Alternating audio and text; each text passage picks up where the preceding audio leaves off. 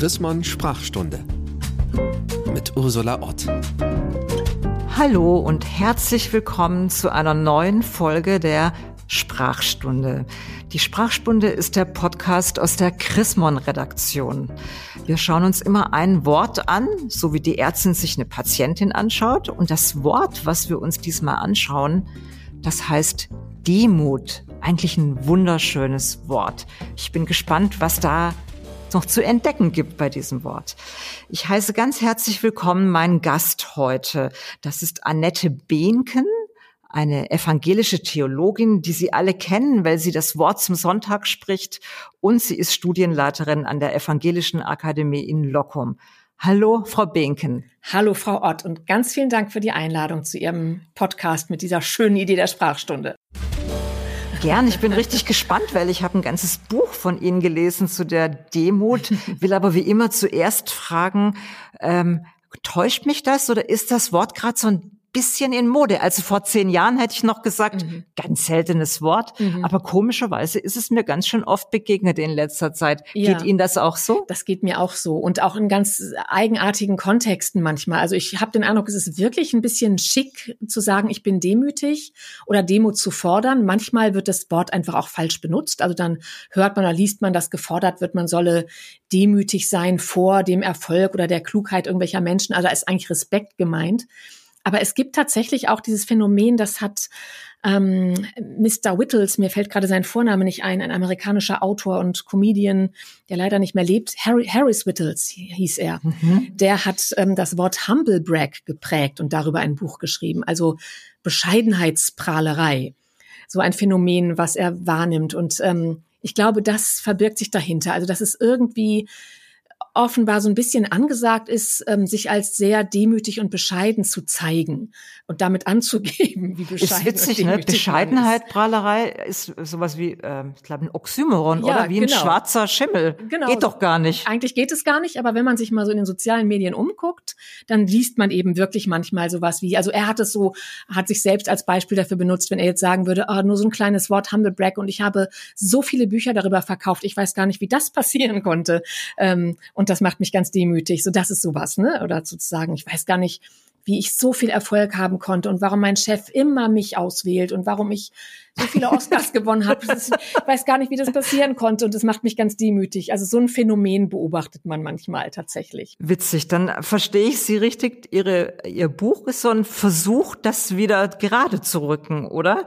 Ja, wobei ich, also ich habe das, das auch ein bisschen beschrieben, dieses Humble Brag, aber damit halte ich mich nicht allzu lange auf. Also, aber ja, also eigentlich. Dann machen wir es jetzt mal positiv. Also, Ihr Buch heißt ja Demut, Hymne an eine Tugend. Mhm. Ich habe jetzt mal überlegt, wann ich zuletzt eine Hymne gesungen habe. Es war, glaube ich, im Fußballstadion beim ersten FC Köln. Eine Hymne macht man ja, wenn man was feiert. Ja, was genau. feiern Sie? ich, vielleicht war ich auch ein bisschen beeinflusst von den Olympischen Spielen, die gerade parallel im Fernsehen liefen. ähm, ich habe lange überlegt, ob Hymne das richtige Wort ist, aber ich finde schon. Also ich feiere dieses kleine, unscheinbare, spröde Wort, das ja niemals sagen würde, ich möchte gerne Hymne haben. Ähm, und gerade deshalb finde ich, hat es eine verdient. Und ich feiere, ähm, dass die Demut ähm, eigentlich eine eine positive, ich weiß gar nicht, ob ich Gegenkraft sagen würde, aber vielleicht das, was an vielen Stellen fehlt. Also wir erleben ja viel Spaltung und Zerfall gerade und die Demut ist eine eine Beziehungstugend, würde ich sagen, die verbindet, die uns verbindet miteinander, mit der Welt ähm, und ähm, also von daher einfach auch was ganz Heilsames hat in, in unserer Zeit, finde ich. Also verbindend ist und eben auch ja die Kraft, um die Kraft der Ohnmacht und der Schwäche weiß. Das ist ja auch eher, wir haben ja eher eine laute Zeit, in der es darum geht, sich als tendenziell eher vollkommen zu zeigen und ähm, und ähm, ja zu sehen, dass auch die Ohnmacht und die Schwäche eine ganz eigene Kraft haben, die man dann noch mal genauer beschreiben müsste. Aber das ist so die Weisheit der Demut. Da sind wir ja schon mittendrin. Also Sie schreiben in Ihrem Buch, dass es so ein ausschlaggebender Moment für Sie gab, das Buch zu schreiben. Das war, glaube ich, ein Wort zum Sonntag-Beitrag. Was war da los? Also ich muss sagen, das war sozusagen das, was woraus die Idee entstand, woraufhin ähm, Menschen auf mich zukamen und sagten, willst du da nicht mal ein bisschen mehr zu machen? Ausschlaggebend waren für mich auch ganz viele Begegnungen in Klöstern, die mich sehr berührt haben, mit Menschen, die ich als demütig bezeichnen würde. Aber was da los war, dieses Wort zum Sonntag, da habe ich etwas getan, von dem ich jetzt sagen würde, das kann man eigentlich gar nicht tun, nämlich Demut gefordert. Und irgendwie fordere ich sie doch, nämlich von Politikerinnen und Politikern. Fordere ich schon Demut im Sinne von Dienmut. Das ist ja so ein Aspekt. Das ist nicht die ganze Demut, die hat noch mehr Aspekte, aber Dienmut ist ein Aspekt der Demut. Also zu sagen, ich stelle mich, weil ich jetzt ähm, Verantwortung habe und vielleicht auch Macht habe und Einfluss habe in den Dienst dieses Landes oder ähm, dessen, was ich dazu beitragen kann, damit es hier ein paar Dinge äh, ja besser funktionieren. Das erwarte ich von Politikerinnen und Politikern. Und 2018 war eben Hans-Georg Maaßen, der damals Präsident des ähm, Bundesministeriums für Verfassungsschutz war, der hat ja da von sich reden gemacht. Hintergrund waren diese sogenannten Hetzjagden in Chemnitz auf Menschen, die irgendwie ausländisch aussahen. Und er hatte sich dazu geäußert, ähm, sehr, sehr, sehr unglücklich, um es vorsichtig zu sagen. Mhm. Ähm, vielleicht wissen alle, können sich da bestimmt noch daran erinnern, dass er sagt, es ist vielleicht gar, es gab, war keine, gab keine Hex, Hexen, äh, Hetzjagd, Hexenjagd wollte ich gerade sagen und ähm, auch die Echtheit dieses Videos, das es da gab, in Frage gestellt hat und sich eben da sehr, sehr unglücklich verhalten hat. Und er sollte dann quasi hochgelobt werden. Das hat viele Menschen sehr geärgert, mich auch. Also er sollte dann ja Staatssekretär im Bundesinnenministerium werden. Also sozusagen ein Politiker macht Mist und ähm, macht deshalb einen Karriereschritt. Hat das belohnt. nicht sein. Mhm. Ne, genau. Und da habe ich gesagt, das ist das Gegenteil von Demut. Also ich erwarte da nicht, dass jemand seine Schäfchen ins Trockene bringt und seinen Vorteil sieht, wenn er auf, in so einem einflussreichen, auf so einem einflussreichen Posten ist, sondern dass er sich wirklich in den Dienst der Sache stellt und seine mhm. eigenen Dinge da zurücknimmt.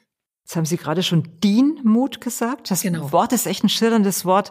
Da ich weiß, dass Chrismon-Hörerinnen und LeserInnen sehr gebildet sind, mhm. wollen, gucken wir immer auch mal äh, hin, wo das Wort herkommt. Mhm. Ich würde gerne mal auf das lateinische Wort gucken, humilitas. Ja.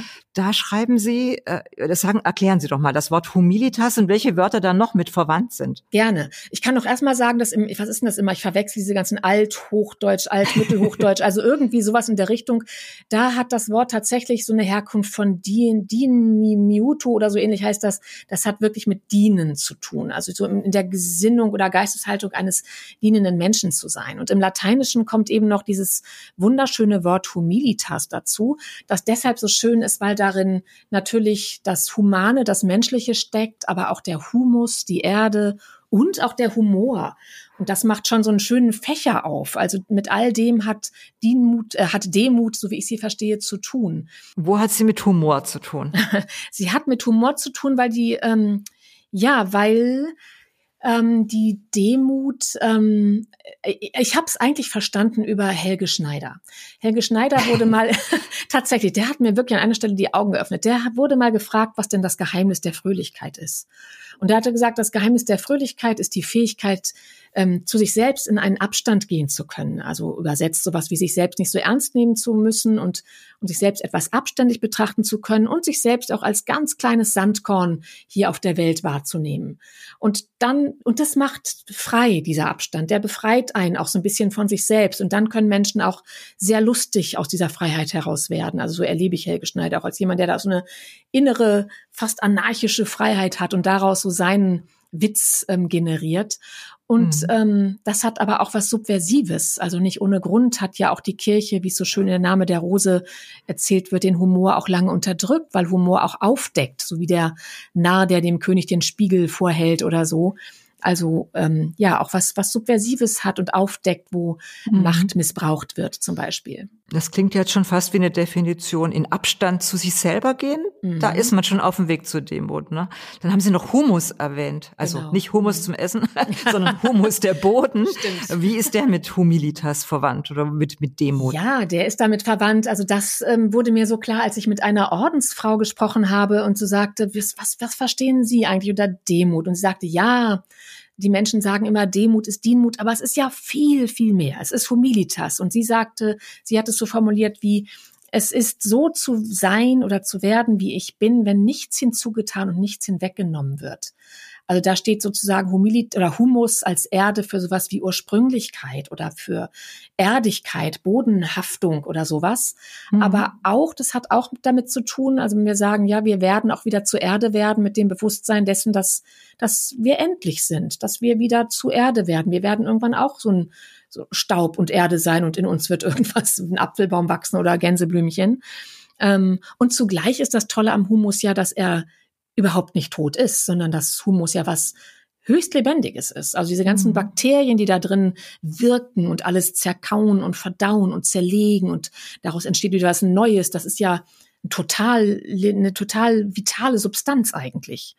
Weil Sie jetzt die Endlichkeit und die Verletzlichkeit angesprochen haben, da hat sich ja schon viel verändert durch Corona, oder? Also ich denke, viele von uns waren zum ersten Mal so schlimm das ist, dass sie da vorher nicht drüber nachgedacht haben. Aber viele haben sich, glaube ich, so verletzlich gefühlt wie nie zuvor. Hat sich unser Verhältnis zur Demut oder hat sich die Demut insgesamt verändert durch Corona? Mm, das ist schwer. Also ich weiß nicht, ob die Demut sich verändert. Das ist ja wirklich auch ein Wort, das man nicht einfach so definieren kann. Ne? Die gehört ja, Demut gehört für mich zu den großen Worten wie Seele oder Gnade oder Liebe, die man nicht mit, also die man nicht letztendgültig definieren kann, die immer noch, wenn man versucht, sie in Worte zu fassen oder in Definitionen immer noch mehr sind, darüber hinausreichen. Insofern kann man da auch schwer die Demut greifen. Aber ich glaube, unser Verhältnis zur Demut also das vieler Menschen hat sich möglicherweise geändert. Also äh, ich sehe da schon auch so ein Auseinanderfallen unserer Gesellschaft, aber ich glaube, dass schon vielen Menschen durch dieses wirklich nicht nur, also im Kopf wissen wir ja alle, dass wir jeden Moment auch tot umfallen könnten, theoretisch. Und dass wir es irgendwann auch tun werden, ist uns ja im Kopf allen klar. Aber klar. Demut, und das hat eben auch Corona mit uns gemacht, heißt eben, ich verstehe es nur im Kopf, sondern es ergreift mich wirklich umfassend, dieses Bewusstsein und Gewahrsein meiner Endlichkeit und Verletzlichkeit. Und das hat Corona ja mit uns gemacht, dass wir es wirklich spüren. Es kann, dieses Virus kann, ja, kann mich töten und tötet vielleicht Menschen, die ich kenne und und da wird es einem einfach schlagartig so in einem ganz umfassenden Sinne sehr, ja, rückt es einem sehr auf den Pelz und er und greift einen in seinem ganzen, im ganzen Sein sozusagen. Und ich glaube, da hat sich so vielleicht unsere Haltung zur Endlichkeit geändert und damit vielleicht auch unsere Haltung zur Demut. Und es macht eben Angst. Endlichkeit macht natürlich Angst. Und damit gehen Menschen sehr unterschiedlich um. Und ich glaube, das ist das, was gerade auch so spaltend wirkt, ne? dass manche mhm. Menschen die Angst eben, dass sie sich da eher verbarrikadieren und hart werden. Und das wäre das, was das, das Gegenteil von Demut ist. Und Demut heißt eigentlich, ich werde vielleicht ergriffen von, von, ja, auch von der Endlichkeit, aber auch von der Großartigkeit des Lebens. Und das macht mich eher offenporig und durchlässig und, und verbunden. Mm, ich finde, es gibt beides. Ich habe auch darüber nachgedacht, als ich Ihr Buch gelesen habe, was hat sich eigentlich durch Corona verändert. Zumindest in der ersten Phase in meinem Umfeld haben sich, glaube ich, viele mehr verbunden gefühlt. Ja. Mit, ja, mit allem. Mit dem, mhm. man wusste nicht, wo das herkommt. Man hatte die Ahnung, dass es irgendwie mit unserer, auch mit unserer, mit unserem Anteil am Klimawandel zu tun hat. Mhm. Man hat gemerkt, oder das denkt, das stimmt ja auch jetzt noch, dass wenn wir die armen Länder, die afrikanischen Länder zumal nicht mit Impfstoff versorgen, dann wird das hier nie aufhören. Also wir fühlen uns ja schon mehr denn je verbunden mit ja, dem großen Ganzen. Genau. Und trotzdem äh, leider ähm, ist durch Corona auch das Gegenteil von Demut passiert, ja. oder? Also so eine ja. so eine Hochmut, dass jeder für sich selber guckt, dass er irgendwie da durchkommt. Ja, genau. Das klafft so auseinander, ne? Und auch so ein Bescheidwissen, dass äh, also dass irgendwie alle Menschen oder viele Menschen meinen zu wissen, wie es ist und aber desinformiert sind oder so und ja so ein hart werden auch an vielen Stellen finde ja, ich. Deswegen stimmt, glaube ich, beides, ne? Mhm, also glaube ich auch. Ich, ich glaube am Anfang habe ich auch das Wort, glaube ich, öfter gehört, dass Leute gesagt haben,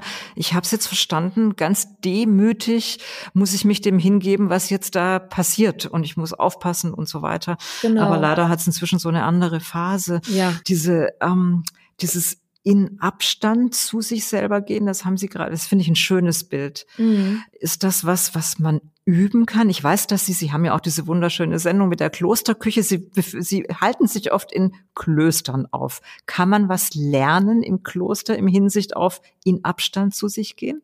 Also das kann man bestimmt auch in Klöstern lernen. Ich glaube, dass die Ordensmenschen das auch ihr Leben lang irgendwie einüben. Aber ich glaube erstmal, also ich bin ja immer so in den Klöstern immer wirklich auch richtig berührt gewesen, wenn ich diesen Menschen begegne. Das äh, sind ja viele Menschen in Klöstern leben, die ja wirklich so strikt anders leben als wir. Ne? Also Armut, Keuschheit, Gehorsam. Das sind ja nicht gerade die Werte, nach denen so die Allgemeinheit äh, strebt.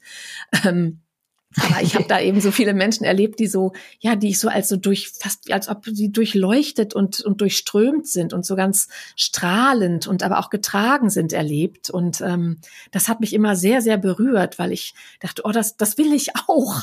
Mhm. aber merkte so, ich kann es nicht einfach anknipsen. Und ich glaube, dass Demut ich glaube, wir können sie üben, aber ich glaube, erstmal passiert sie uns. Also ich glaube, sie hat auch einen ganz großen Unverfügbarkeitscharakter. Also ich glaube, sie hat erstmal mit einem Ergriffensein zu tun, dass wir ergriffen werden von, ja, also es ist was Existenzialistisches, finde ich, dass wir eben unsere Endlichkeit merken, aber auch, auch das Geschenk, das das Leben ist. Das hängt ja ganz unmittelbar miteinander zusammen, dass ich entweder erlebe, dass ein Mensch, den ich liebe, stirbt oder dass ich selber schwer krank bin oder aber eben auch vielleicht erlebe, dass ein Mensch geboren wird oder so verliebt bin oder so in der Liebe bin und so mich so beschenkt fühle vom Leben.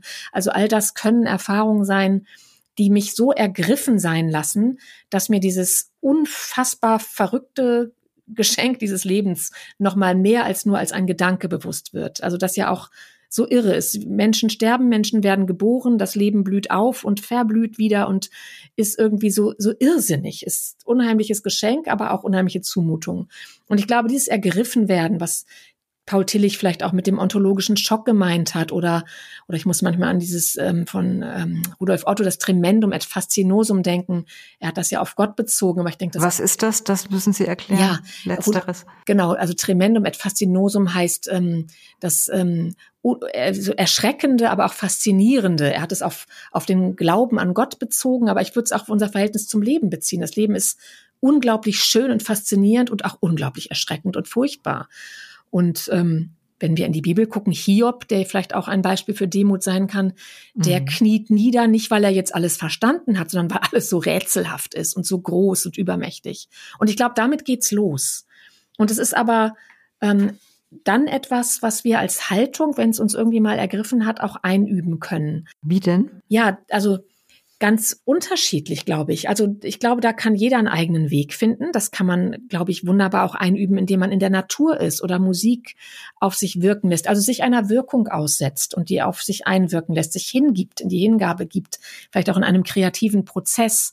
Aber wir können von Ordensmenschen und auch von Künstlern vielleicht lernen, wie man auch sich in, in so einem ähm, ja, in einem, wie soll ich das sagen? Achtsamkeit ist da oft so ein Wort, das ist nur so furchtbar abgelutscht, dieses Wort. Mm, das ist ungefähr wie Demut. Genau, genau, oder mhm. ja, genau. Aber ähm, also in, in geistiger Präsenz können wir uns üben. Auch das ist so eine Mischung aus Unverfügbarkeit, aber wir können trotzdem uns wie so ein Instrument bereit machen dafür. Und ich war ganz fasziniert, ähm, dass natürlich, also auch gerade Musiker oder Menschen, Künstler, die mit ihrem Körper arbeiten, wie Performance-Künstler, wie ähm, zum Beispiel auch mal, ähm, na, heißt sie Maria Abramovic? Marina Abramovic. Marina Abramovic, mhm. genau.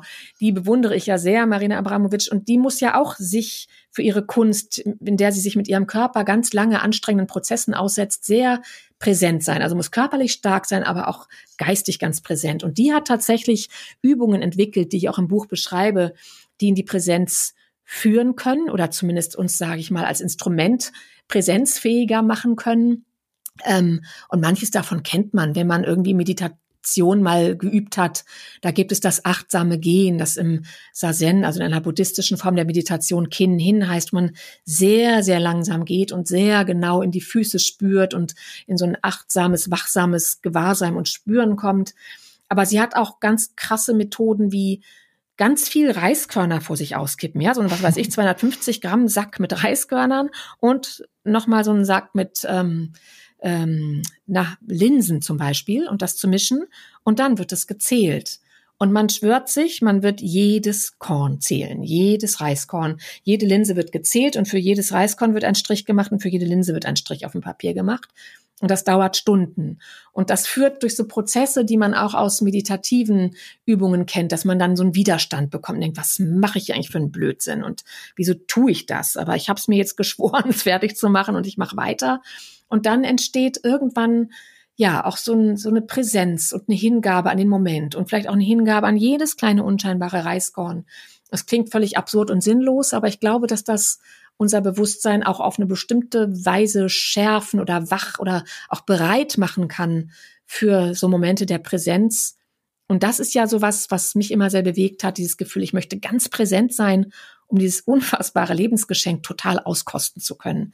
Das hat für mich auch mit Demut zu tun. Vielen Dank, dass Sie die Abramowitsch nochmal erwähnt haben. Ich ja. habe diesen Kinofilm damals gesehen, The, The Artist is Present. Die sitzt da ja. ja fast 24 Stunden in diesem Museum mit anderen Menschen und man fragt sich als Zuschauerin alleine, wie hält die das ja. durch? Aber wie hält die eben dieses, was wir, glaube ich, in Neudeutsch fokussieren nennen würden, also dieses, dieses auf eine Sache konzentrieren durch. Das fand ich ganz faszinierend, aber auch sehr schön in Ihrem Buch beschrieben. Wir sind schon am Ende unseres Podcasts, wenn Nein, man genauer wissen will, wie man man, wie das geht, die Abramowitsch-Methode und überhaupt mehr hören will und lesen will über dieses, diesen schönen Begriff Demut, wie man ihn einüben kann und was er auch an Gewinn für uns bringt, dann empfehle ich dieses Buch. Es ist ja bald Weihnachten und die eine oder andere sucht vielleicht noch einen Buchtipp, den sie äh, verschenken mag.